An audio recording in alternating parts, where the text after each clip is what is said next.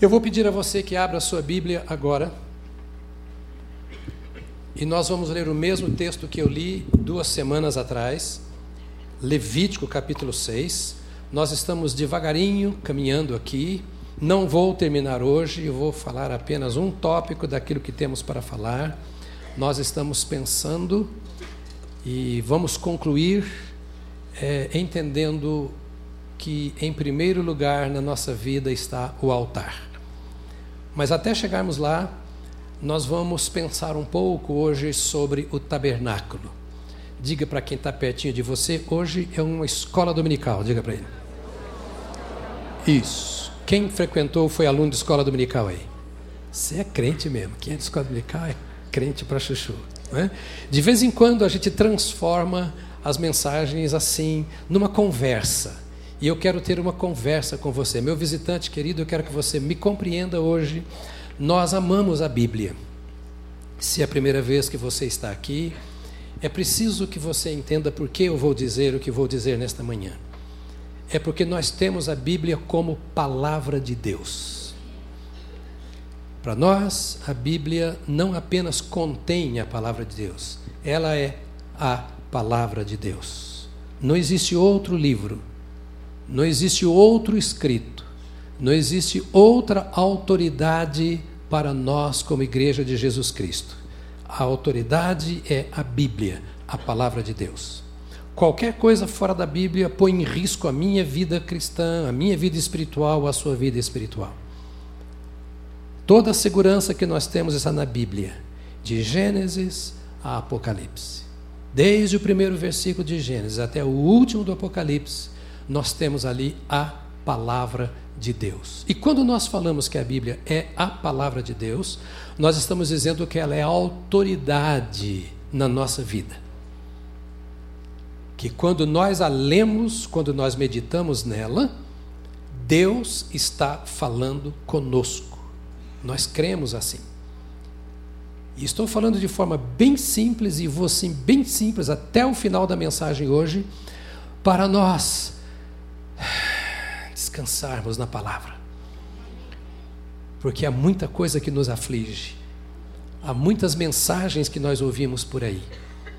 E eu queria pedir a você, em nome de Jesus, que feche os seus ouvidos para toda mensagem que não seja bíblica, porque é coisa demais nos nossos ouvidos. Se nós conseguirmos guardar a palavra de Deus, na simplicidade da palavra de Deus, nós estaremos andando como Deus quer que nós andemos. Amém, querido?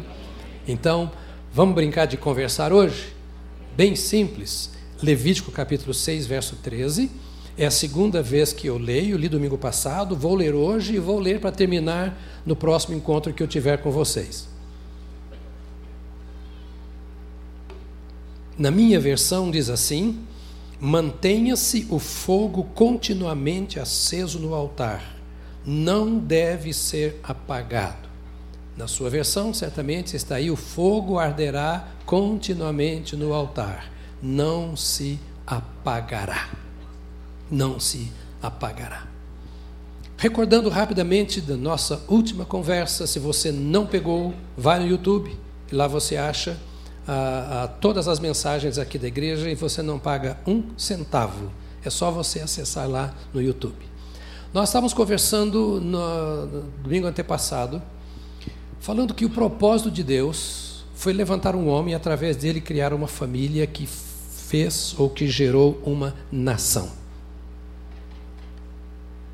E que essa nação, depois de alguns anos, foi escravizada no Egito. Entraram em 75 pessoas e ficaram tempo demais no Egito. E ficaram tanto tempo que se tornaram escravos e não mais conseguiam sair de lá se tornaram instrumentos nas mãos do Faraó para a construção de cidades, de barragens do Nilo e muito sofrimento. E o maior sofrimento não foi o físico, o maior sofrimento foi o moral e o espiritual. Porque aquelas 75 pessoas que chegaram com Jacó, o neto de Abraão, no Egito, eram pessoas marcadas pelo poder de Deus Jacó, seus doze filhos e os servos que com eles chegaram, eles sabiam quem era Deus. Eles tinham experiências com o Senhor. Eles conheciam os livramentos de Deus e as orientações de Deus. Jacó era um homem acostumado a edificar altares para sua comunhão com Deus. Mas as gerações que vieram foram se misturando com o Egito. Passaram a servir aos mesmos deuses. Eles lembravam do Deus de Abraão e cultuavam o Deus de Abraão, mas também cultuavam os ídolos do Egito. Eles tentavam preservar a moral, a história, os costumes, a cultura dos patriarcas, mas também se envolviam com as coisas do Egito. E quanto mais tempo passaram no Egito, mais do Egito eles absorveram. Mas Deus havia feito uma promessa. Deus é Deus de promessas. E a grande vantagem, além disso, é que ele cumpre as promessas. Não há nenhuma promessa do Senhor que caia por terra. A Bíblia é um livro de promessas. Quando nós ouvimos o Senhor dizendo aquilo que Ele tem para nós e que Ele vai nos dar.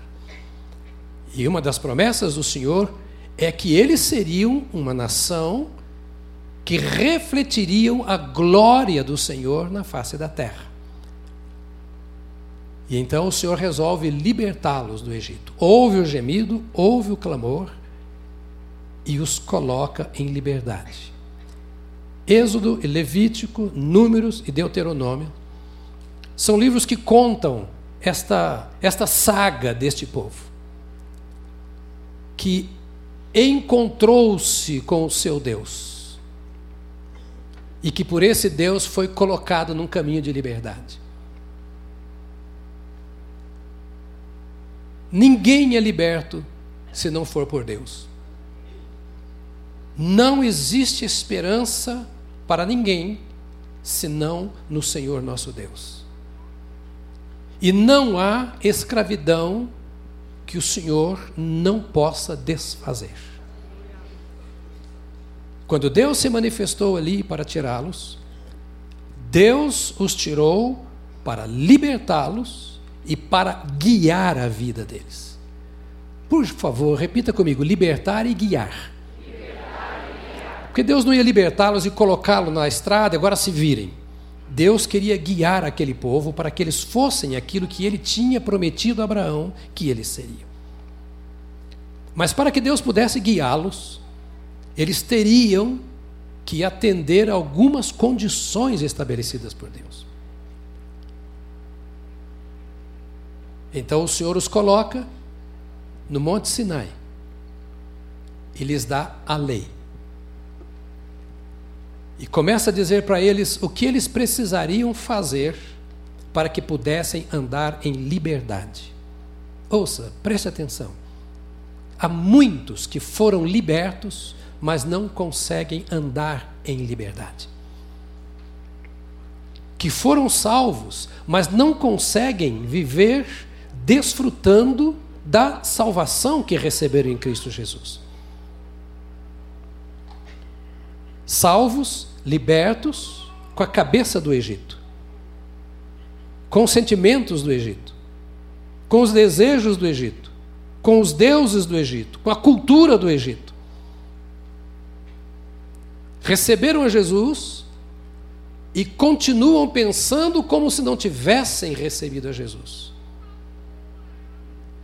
Então o Senhor diz: Eu libertei vocês, e eu quero guiar vocês. Eu salvei vocês, e eu quero guiar vocês. Assim como você não pode se salvar, você também não consegue dirigir a sua vida. Não consegue se salvar porque o poder do Faraó é terrível. O poder do diabo e das trevas é terrível. Você não consegue se libertar.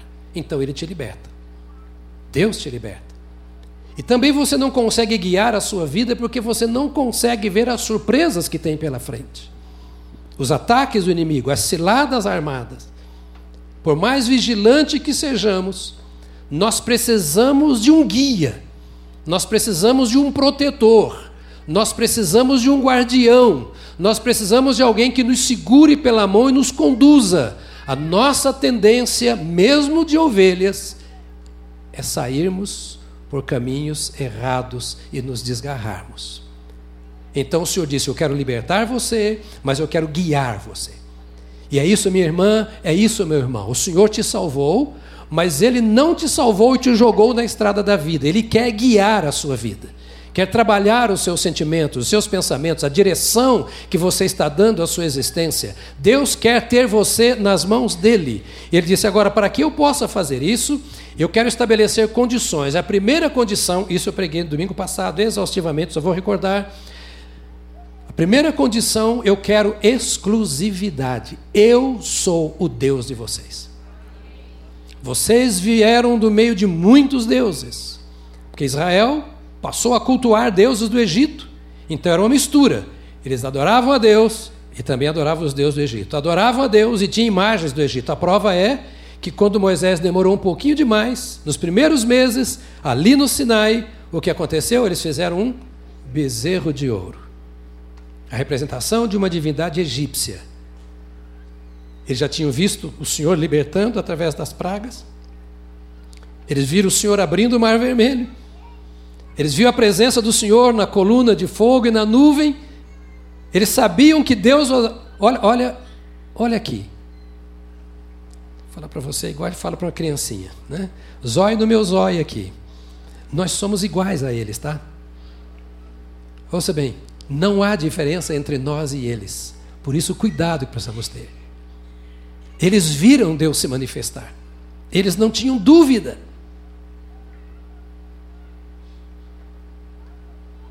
mas fizeram um bezerro de ouro. E fizeram uma festa, e dançavam, e adoravam. E o Senhor agora vem e diz para eles assim: uh -uh. Não terás outros deuses diante de mim. Eu sou o único Deus. E vocês aprenderam a servir a deuses. Vocês não terão outros deuses diante de mim não terão outros deuses diante de mim. Não dá para você servir a Deus e guardar aquela imagenzinha de escultura que a bisavó deixou de herança, escondido debaixo, de debaixo, de debaixo, de debaixo, não sei do que lá.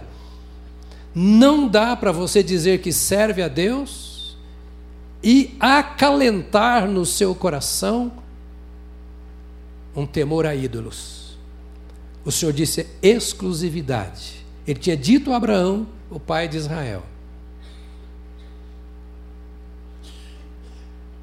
anda na minha presença e ser perfeito. Para que eles pudessem andar em liberdade, precisavam ter Deus como o seu único Senhor, conhecer a Deus e servi-lo como único Senhor.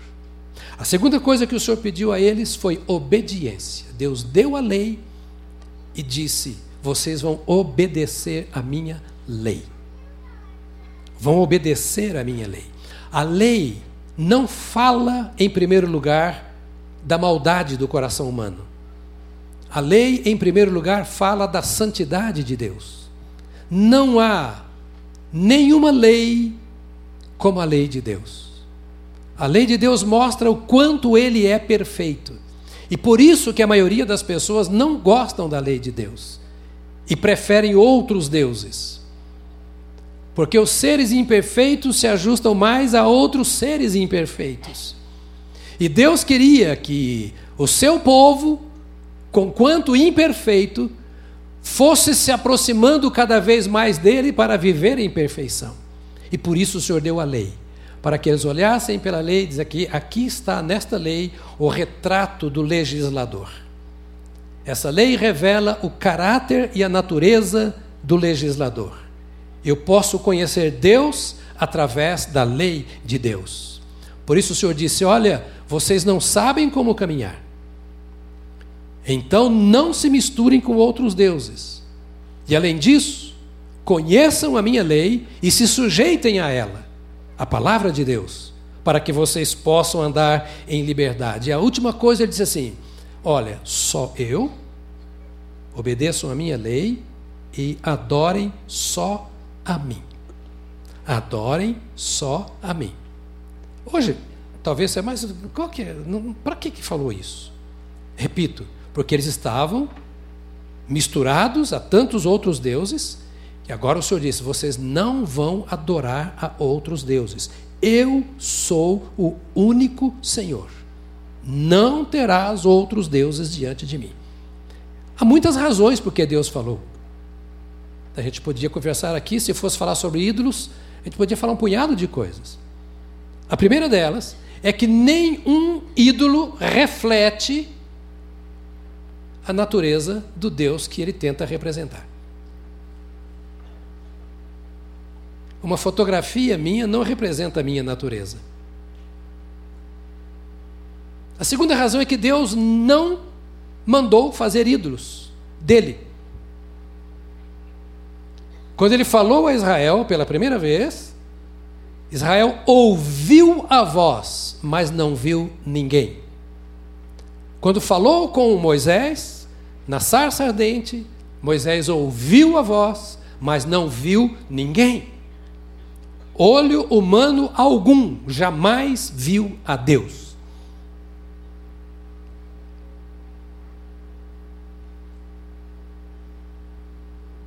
E o Senhor disse: então vocês vão adorar a mim e vão fazê-lo pela fé. Vocês vão invocar o meu nome, vocês vão proclamar o meu nome, vocês vão se identificar comigo pela lei e pelas experiências pessoais comigo, e então eu vou guiar vocês pelo caminho do deserto até a terra prometida. Para disciplinar o seu povo, para orientar o seu povo na caminhada, o Senhor resolveu fazer uma coisa especial: estabelecer um lugar de comunhão para eles. Porque nós estamos acostumados ao visual. Então Deus disse: Eu vou separar um lugar que esse será um lugar especial no qual vocês se encontrarão comigo. Antes do tabernáculo, Moisés já fazia, ou tinha feito uma tenda, e lá fora do arraial. E ele saía do meio do povo, ia lá para fora, onde estava a tenda, e ali ele se encontrava com o Senhor.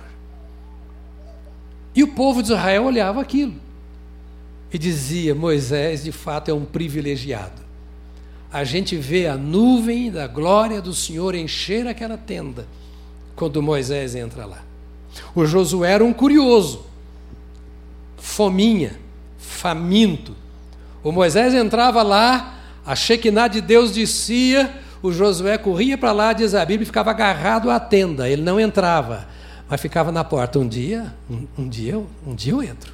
E eu vou conhecer essa glória. O faminto é assim, né? Eu vou conhecer essa glória. Uma hora Deus vai falar comigo como Ele está falando com Moisés. Eu quero ouvir a Deus, porque Josué era um instrumento de Deus já na vida de Israel naqueles dias. Por um ano, o Senhor segurou o povo de Israel no Sinai, até que terminasse de construir um tabernáculo. Deus falaria com Israel a qualquer tempo, em qualquer lugar. Mas ele queria separar um lugar onde o povo viesse especialmente para se encontrar com ele.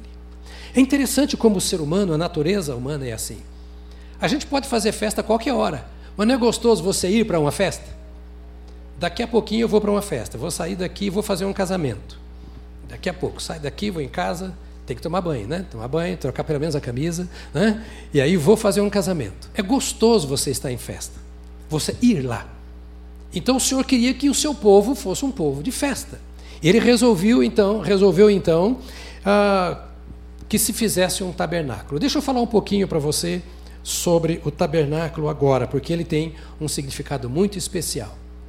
Era o lugar onde o povo haveria de se encontrar com Deus. No tabernáculo, uhum, deu. Nós temos aqui o pátio do tabernáculo. Aqui é só modelo. Aqui é coberto, tá? Todinho, só está rasgado aqui, só para você ver lá dentro. Mandei rasgar para você ver lá dentro. Né? aqui a entrada do tabernáculo que sempre ficava para o leste, para o nascer do sol. Logo na entrada estava o altar de sacrifício. Diga para uma escola dominical, irmão. Tem crente que não gosta disso, por isso que é fraquinho na Bíblia. Então hoje você vai ter, querendo ou não, você vai ter que me ouvir. O pessoal da internet também. Né? Para você entender melhor como funcionava o templo, e tudo isso aqui prefigura Jesus Cristo. Tá? É uma mensagem só, a do Velho e do Novo Testamento. Mas para facilitar, quando você for ler o Velho Testamento, você vai entender um pouquinho mais. Não é? Então, aqui é o altar de sacrifício. Ali estão a lenha, o sacerdote pegava lenha, punha fogo e trazia aqui o animal do sacrifício. Aqui está a pia, bacia, qualquer nome que você queira dar, aqui uma fonte, onde estava a água. O sacerdote oferecia o sacrifício e depois ele vinha aqui e lavava as mãos e os pés e entrava aqui no lugar santo. Aqui tem uma cortina. E ele entrava aqui no lugar santo. No lugar santo tinha aqui o candelabro, a mesa dos pães da proposição e o altar de ouro, ou altar de incenso, ou altar das orações. Tinha dois altares: o altar de sacrifícios, o altar de bronze, que é onde se oferecia os animais mortos, e o altar de bronze, o altar de incenso, que é onde se oferecia as orações. O a mesa do, dos pães da preposição aqui, aqui outra cortina e lá o lugar santíssimo, lugar santo, lugar santíssimo, onde estava a arca. O que significava isso? O pecador trazia o seu animal até aqui e entregava nas mãos do sacerdote. Deus havia feito a provisão, um lugar e os ministros. O sacerdote tomava o novilho e o ofertante colocava a mão sobre a cabeça do novilho ou do cordeiro. E ali ele confessava os seus pecados. O sacerdote pegava aquele novilho, sacrificava e queimava. Aqui o fogo estava sempre aceso. Depois de feito esse sacrifício, o sacerdote lavava os pés e as mãos aqui. E aí ele podia entrar no lugar santo.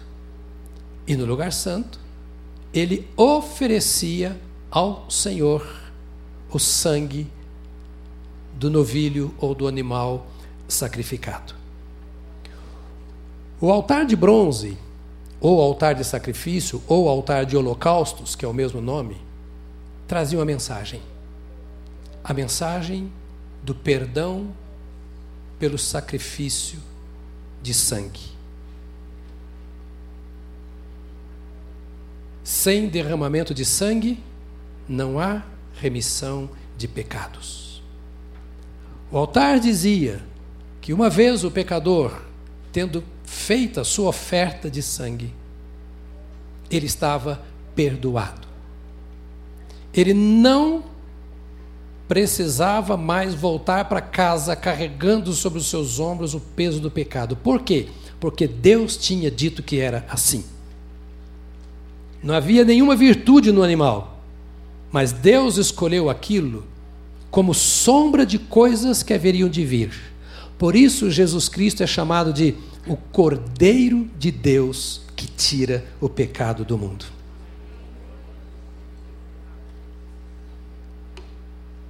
Era o cordeiro do sacrifício. Uma vez feito esse sacrifício, derramado ali o sangue no altar de bronze, lavava-se o sacerdote as mãos e os pés para poder entrar no lugar santo. Se o altar de sacrifícios fala de perdão pelo sangue, aqui a bacia fala de limpeza, de santificação. Após oferecer o sacrifício, era preciso se limpar, era preciso se lavar, era preciso se purificar. era preciso se santificar. Não era possível, a menos que estivesse disposto a correr o risco de morte, entrar no santuário, no lugar santo, sem antes oferecer o sacrifício e lavar-se. O lugar santo fala do poder de Deus. Se o altar fala de perdão e a bacia fala de santificação, o lugar santo fala de poder de Deus. Ouça, deixa o Espírito Santo te falar. É uma aula. Ouça bem. Não há poder sem sacrifício. Porque sem sacrifício não há remissão de pecados. Não adianta querer o poder de Deus sem passar pelo lavar purificador do sangue de Jesus. Não basta mudar de religião, nem correr atrás desse ou daquele. O que eu e você precisamos, e todo ser humano precisa, e foi assim que o Senhor disse que guiaria o seu povo, nós precisamos é do lavar regenerador em Cristo Jesus e da santificação que vem pela palavra e pelo Espírito Santo de Deus. É assim que Deus nos guia. Sempre foi assim. Deus não muda. E o processo de Deus não muda. Esses símbolos apontavam para Jesus. E a água apontava para a palavra, que a Bíblia diz que nós somos lavados pela água que é a palavra. E Jesus disse: santifica-os na verdade, a tua palavra é a verdade. O projeto de Deus, então, é a redenção pelo sangue e a limpeza completa da nossa vida. Na salvação, pelo sangue de Cristo, você começou uma jornada e o primeiro passo é a santificação da sua vida. Nós não podemos pensar como o Egito pensa. Nós não podemos andar como o Egito anda. Nós não podemos falar e fazer as coisas como no Egito. Deus providenciou os meios para que nós sejamos santificados e limpos. A dificuldade em conhecer o poder de Deus está exatamente nesse caminho. Não é possível sair daqui para cá sem passar por aqui. Agora, passando por aqui, o próximo passo está ali no lugar santo, onde o Senhor espera cada um de nós. O lugar santo, eu disse, fala do poder de Deus. No lugar santo nós temos o castiçal.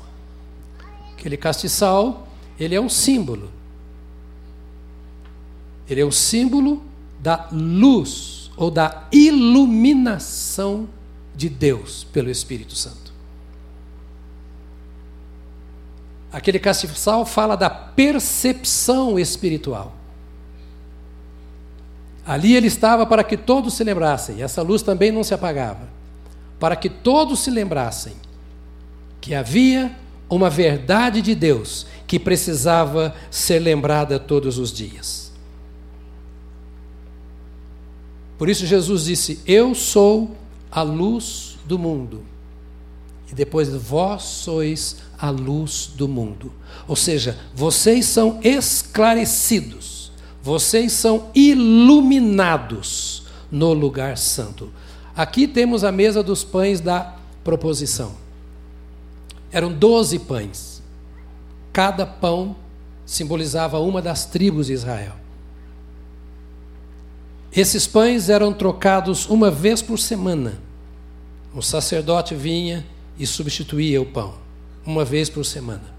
Só os sacerdotes comiam desse pão que estava próximo do véu. Esse pão, para Israel, simbolizava quão preciosas eram as tribos de Israel para Deus. A mensagem era assim: assim como o pão é precioso para você, você é precioso para Deus. Assim como você valoriza o pão, Deus valoriza você. Israel sabia que esses pães estavam lá. E cada tribo sabia que lá estava representada, na presença de Deus. E Deus queria que o seu povo conservasse essa ideia, esse ensino. Que no coração deles tivesse sempre assim: eu quero estar no lugar santo, porque eu sou precioso para o Santo Deus.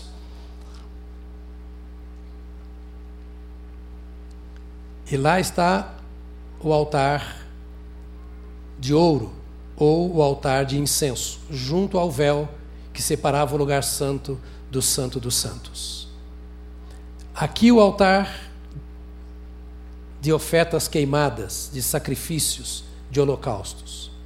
Lá o altar de incenso. Fogo não apagava aqui, também lá, constantemente. O fogo deste altar era tirado daqui. Vocês estão me acompanhando? Diga para o irmão, escola dominical, irmão. Acorda aí. Vai ter prova depois. Tirava-se o fogo daqui para acender lá. Qualquer fogo que estivesse lá, ou nos incensários, se não tivesse sido tirado daqui, era fogo estranho. Por isso você conhece a história bíblica de alguns que morreram por apresentar fogo estranho ao Senhor. Ouça, qualquer culto que você queira oferecer a Deus, se não for por meio de Jesus, do sacrifício de Cristo, é estranho. Qualquer oração que você ofereça a Deus, se não for por meio de Jesus, é fogo estranho. Além de não trazer bênção, traz problema, porque é engano. Tudo começa aqui. Então, aqui havia os incensos, que era o símbolo das nossas orações, que estavam diante do Santo dos Santos. Pessoas, vamos ver no Novo Testamento, redimidas pelo sangue do Cordeiro, santificadas pela palavra entram no espaço do poder de Deus, são iluminados pela Sua palavra, entendem que são preciosos para Deus e conservam no lugar santo a sua santidade, e com essa liberdade, aí sim, eles vão ao altar do Senhor para oferecer as suas orações. Está claro? Por que algumas das orações não são respondidas? Por que ficamos bravos com Deus quando Deus não responde às nossas orações? Será que está faltando algum passo nosso? Será que nós estamos querendo oferecer orações, incenso ao Senhor, sem passarmos antes pela água? Será que nós estamos querendo oferecer orações ao Senhor sem entender o nosso valor, chegando como se fôssemos mendigos, como se não tivéssemos direitos, sendo que Ele já nos colocou perante o véu e Ele nos colocou como preciosidades para Ele? Será que estamos fazendo orações erradas, sem sermos iluminados pelo Espírito do Senhor num lugar de poder? Será que estamos conservando a nossa vida fora do tabernáculo, ainda não entramos lá, no lugar santo, e estamos querendo que Deus faça as coisas, Deus tinha dado um caminho para o seu povo, uma orientação para o seu povo. Ou seja, eu libertei vocês, eu vou guiar vocês, mas para eu guiar você, você tem que passar pela vida nova, pelo perdão dos pecados, e você tem que santificar e etc, etc, etc. E aí você então tem o lugar santo, santo dos santos. No santo dos santos, o sacerdote entrava apenas uma vez por ano depois de oferecer o sacrifício e passar por tudo isso, uma vez por ano ele lá entrava para oferecer o sacrifício em favor de toda a nação de Israel. Lá estava a arca. A arca era pequena, coberta com ouro, um tampão de ouro. Em cima do tampão de ouro, dois querubins. Dentro da arca estava a vara de Arão que floresceu, maná e as pedras da lei de Moisés.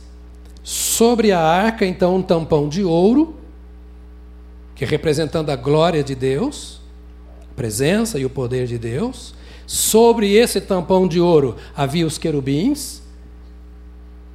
E entre os querubins, entendia-se que estava a presença do Senhor.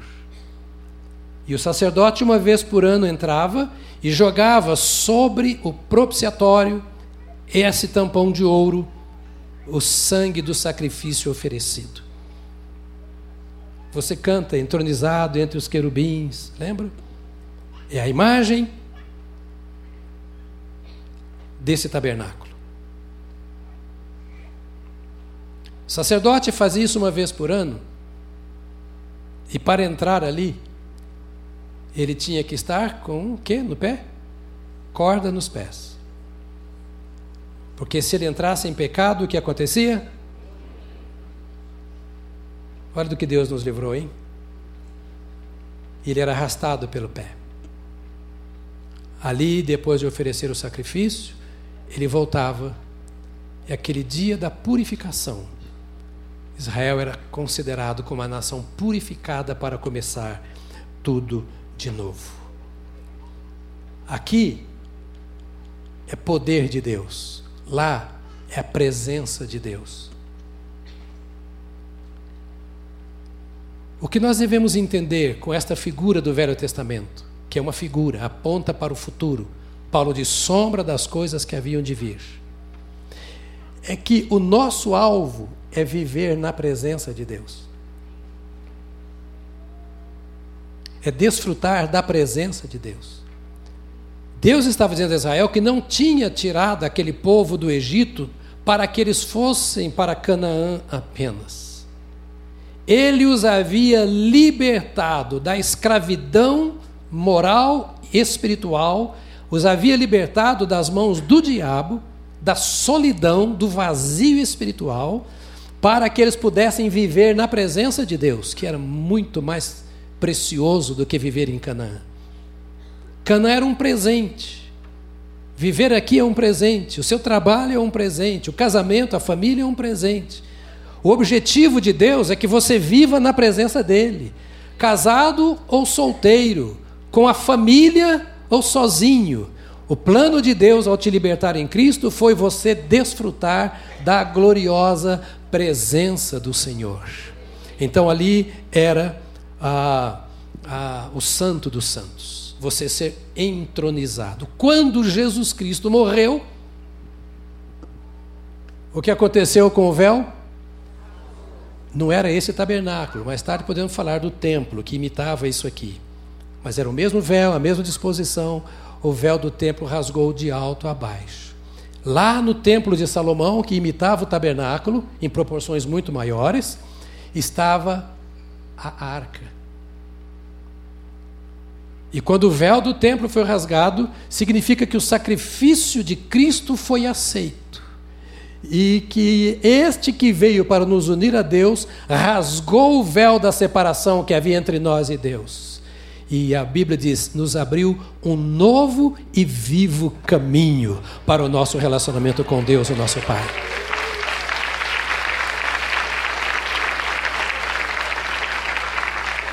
É isto que Jesus fez por você. Você consegue compreender isso? Por isso que quando você adora, você deve adorar de verdade. Não apenas cantar. E cantar a plenos pulmões. Porque só ele podia fazer uma obra dessa em seu favor. Porque a Bíblia diz que Jesus Cristo, ele é ao mesmo tempo o sacrifício e o sacerdote. Ele é o sumo sacerdote e é também o Cordeiro de Deus que tira o pecado do mundo. E ao mesmo tempo ele nos santifica. Aquele que crê em mim, do seu interior fluirão rios de águas vivas. De dentro para fora, ele nos purifica. Ele é a luz do mundo. Ele é o pão da vida. Ele é o nosso intercessor. Ele é o Deus conosco. Tudo está resumido em Cristo. Cristo é tudo isso aqui a um só tempo. Eu não preciso de mais ninguém para me levar a Deus. Eu não preciso de mais nenhum sacrifício, porque Jesus fez o sacrifício. Quando ele diz, Eu sou o caminho, a verdade e a vida, ele está dizendo: Eu sou o tabernáculo, eu sou o templo de Deus para vocês. E quem está em mim está no Pai. Então você não precisa ficar carregando culpa sobre os seus ombros. Porque se aqui tinha que oferecer sacrifício todas as vezes que pecava, e tinha que ir a um sacerdote e dizer para ele, com a mão na cabeça de um bicho, o que tinha acontecido com você, para que ele sacrificasse o bicho em seu lugar. Agora Jesus Cristo já fez tudo. E antes que a palavra saia da sua boca, ele já sabe todas as coisas. E o propósito dele é o mesmo antes, de antes de dirigir a sua vida. Quando eu falei da lei do Senhor, que está aqui no, na arca, eu disse: a lei reflete a santidade de Deus, mas também retrata a separação do homem por causa da sua desobediência. Por isso Deus deu a lei para dizer: olha, esta é a minha glória e esta é a sua pobreza. Eu quero mudar isso aí. Eu quero mudar esse quadro da sua vida. Quando Deus deu o tabernáculo, deu os sacerdotes e as ofertas, Ele está dizendo assim: Eu sou um Deus de comunhão. Quando ele mandou o Senhor Jesus Cristo, e Cristo veio para fazer a vontade de Deus, a mensagem de Deus é: eu quero ter comunhão com você. Escuta, preste atenção. Deus não faz de você um religioso. Ele te chama para que você tenha comunhão com Ele. Ele não quer que você esteja tendo comunhão com Ele num culto. Ele quer que você tenha uma vida de comunhão com Ele. O chamado do Evangelho é para vivermos um constante relacionamento com Deus. Então você foi colocado no lugar precioso, que é o Santo dos Santos. As barreiras foram quebradas para que você possa caminhar constantemente com o Senhor. O tabernáculo era um lugar de confissão. A Bíblia diz que Jesus, ou o tabernáculo melhor, representa a pessoa de Jesus. E Jesus é, vamos chamar, o lugar de confissão, o lugar de arrependimento, o lugar do recomeço, do restabelecimento da aliança com o Senhor. Jesus é o lugar de consagração da vida. Ele diz: Ninguém vai ao Pai a não ser por mim. Eu sou o caminho, o espaço, o lugar por onde você deve transitar, por onde você deve andar.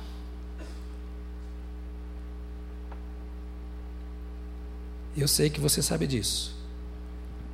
Mas eu quero lembrar exatamente para que você não fique carregando sobre os seus ombros um fardo que você não precisa carregar.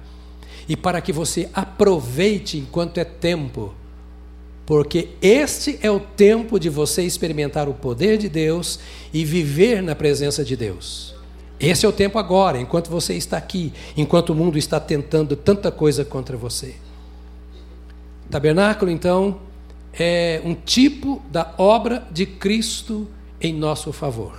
Hebreus capítulo, capítulo 9 nos conta essa história que eu não vou ler agora. E ao mesmo tempo, para encerrar, o tabernáculo é o lugar onde a glória de Deus se manifestava. Era um lugar particular. Lá nós já falamos da Shekinah de Deus.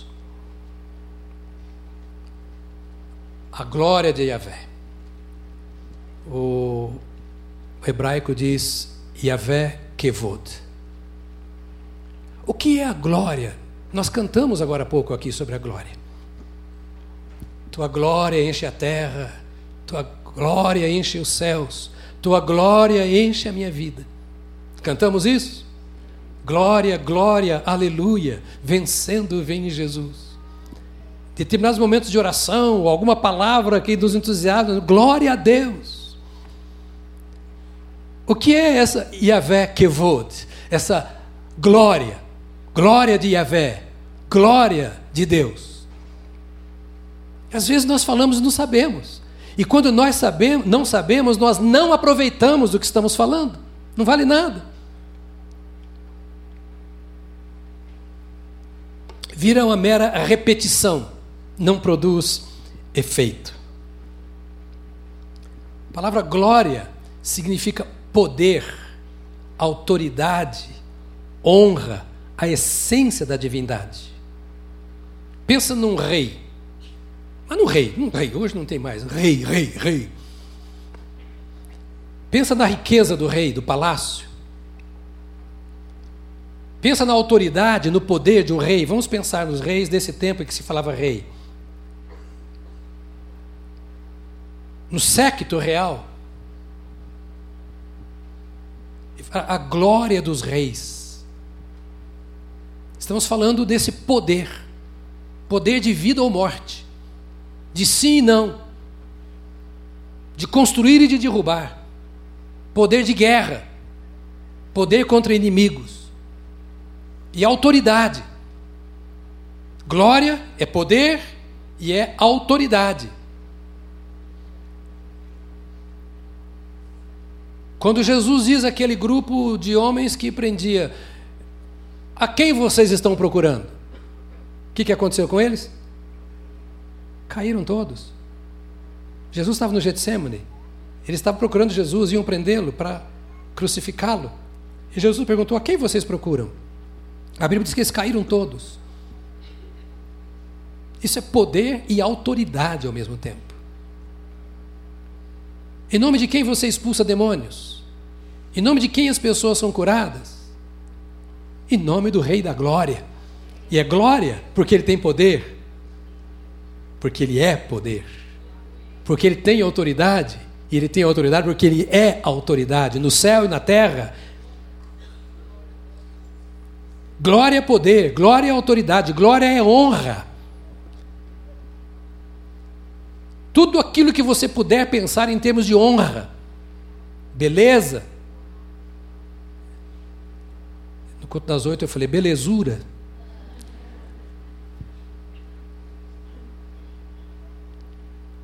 Fama, pureza, santidade. Quando fala glória de Deus, e ali ela se manifestava, era Shekinah, as pessoas se prostravam, porque era o poder de Deus, era a autoridade de Deus, era a essência, e vou dizer, a essência sobrenatural de Yahvé. Quando a glória de Deus se manifesta, há temor. E meus irmãos, essa glória não mudou, não.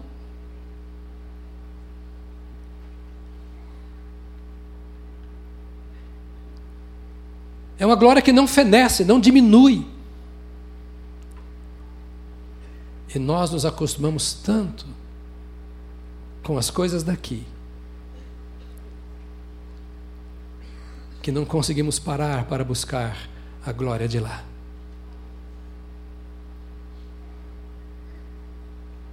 O caminho de Deus para o seu povo é um caminho diferente.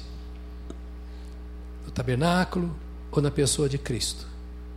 O caminho de Deus é assim: olha, eu te tirei de lá para te colocar aqui, no Santo dos Santos.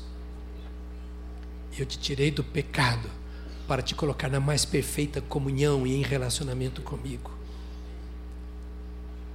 E para terminar, o seu corpo, o meu corpo, nosso corpo, também é simbolizado nesse tabernáculo.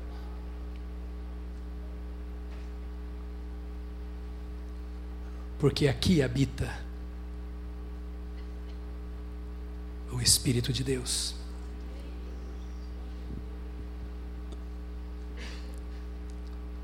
Como Deus habitava no tabernáculo, habita em seu coração e meu coração. Se é que passamos pelo sacrifício, fomos lavados no sangue do Cordeiro. Aí a pergunta que finaliza a nossa conversa é: estamos andando nesse caminho. Temos entendimento dessas verdades de Deus e, e desfrutamos delas. Quando é que vamos nos levantar e tomar posse real e buscarmos viver em plenitude dia a dia essas coisas que Deus tem preparado para nós? Quando é que vamos parar de buscar as bênçãos? E vamos consagrar a nossa vida nesse altar, permitindo-nos ser consumidos pelo Senhor como um tributo a Ele, como Paulo diz, entregar os nossos corpos em sacrifício vivo, santo e agradável a Deus, que é o nosso culto racional. Quero te convidar a se colocar de pé, porque nós vamos orar juntos nesta hora.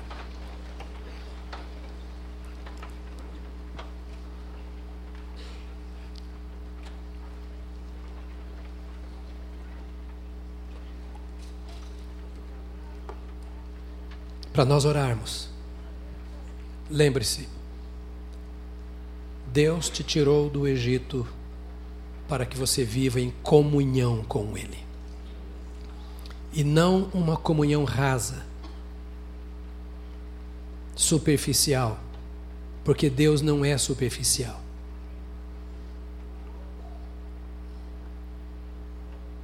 Pelo Espírito Santo, Deus te dá a liberdade de orar e buscar a face do Senhor. E ele nunca vira as costas para você quando você volta a sua face para ele. Nunca. Ninguém nos separará do amor de Deus que está em Cristo Jesus, nosso Senhor. Ninguém, ninguém. Ah, porque o diabo.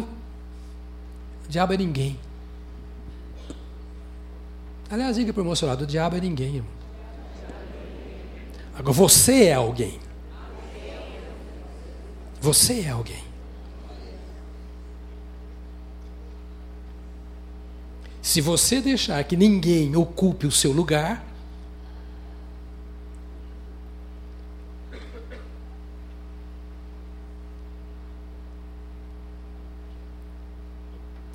E a nossa oração agora será: Deus, eu sou a tua morada. Tu me deste o teu Espírito Santo. Ele é a garantia de que eu sou herança tua para o dia do arrebatamento. Eu não estou sozinho. Eu só quero que tu me abras os olhos a cada dia, para que eu ande corretamente no caminho, para que eu me banhe no sacrifício de Cristo e seja purificado a cada dia para que eu não queira mais o outro lugar do que o lugar santo, para que eu não queira um outro Deus a não ser o Senhor, para que eu não sirva a mais nada e a mais ninguém que não seja o Senhor. Eu quero me render ao Senhor nesta manhã. Talvez você tenha que voltar para o Senhor. Não estou dizendo de reconciliação. Não estou dizendo que você se desviou e afastou-se do Senhor. Mas estou dizendo que, quem sabe, você deu uma paradinha no tempo e disse: Olha, estava tudo muito bom, mas depois eu me envolvi com isso, com aquilo e com aquilo outro, e agora o Senhor se foi. A glória do Senhor é a mesma e permanece sobre você. Eu queria que você desse as mãos a quem está ao seu lado agora. Isso. Não vai fazer mal você perguntar o nome dessa pessoa, acho. Pergunta o nome. Isso, pergunta o nome. Guardou? Agora nós vamos orar. Você vai orar por esta pessoa. Mas você vai orar assim: Senhor, renova a nossa vida.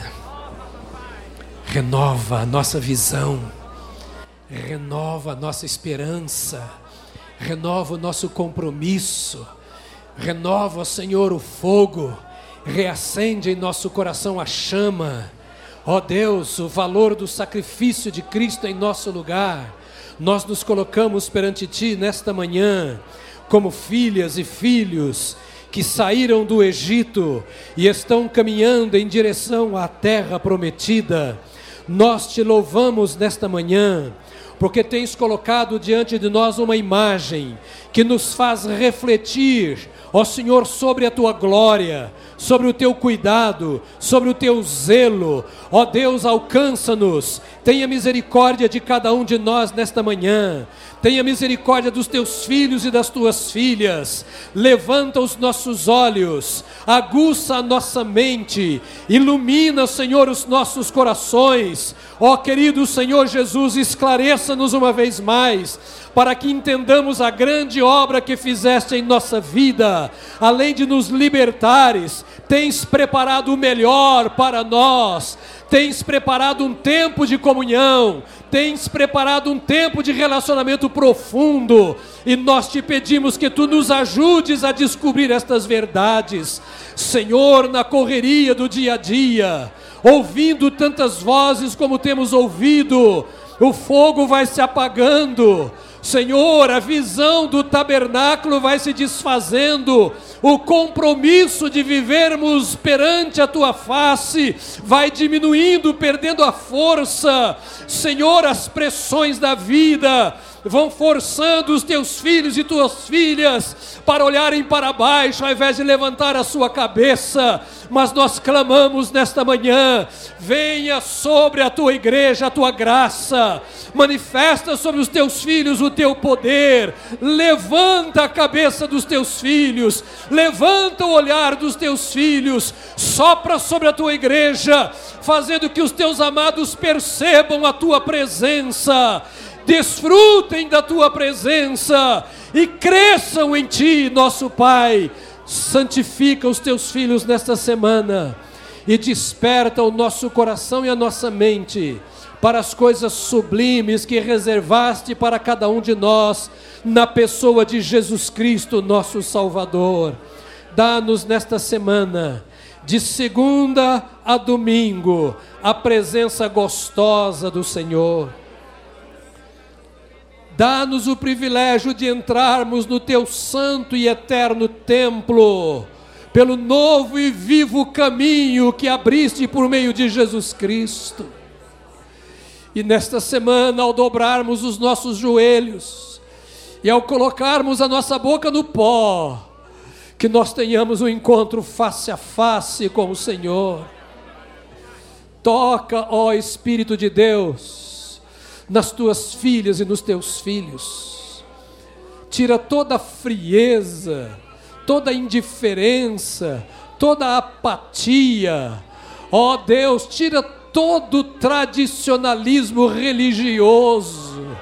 E Senhor, derrama sobre nós o teu fogo precioso, a nuvem gloriosa, a Shekinah do Senhor derrama sobre a tua igreja, ó poder de Deus, derrama sobre a tua igreja uma experiência nova, fontes de águas vivas sejam colocadas diante do teu povo, e ó Senhor, que toda mornidão e toda morbidez seja lançada para longe do teu povo que não nos inclinemos diante de Baal, diante de nenhum bezerro, mas que ouçamos a tua voz e que isso nos baste.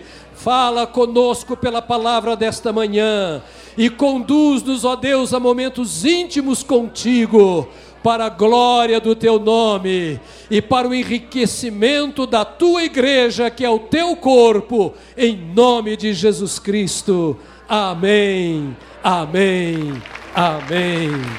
Aleluia. Aleluia. Glória a Deus. Glória a Deus.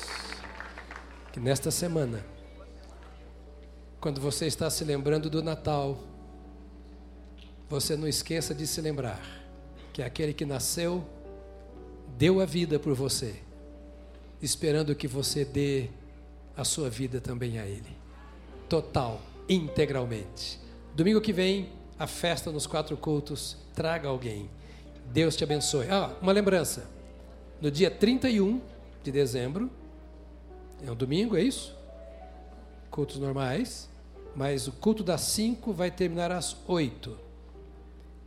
E depois o outro culto das 9 até meia-noite, um tiquinho. Tá bom? Porque é a passagem de ano. Venha ou no culto das 5 ou no culto das 9, ou 17 ou 21. Fecha a casa. Tranque a casa. E traga a família. Não tranque a família lá dentro, não. Traga a família com você. Deus te abençoe. Uma semana gloriosa. Que o Espírito de Deus continue revelando a você a palavra.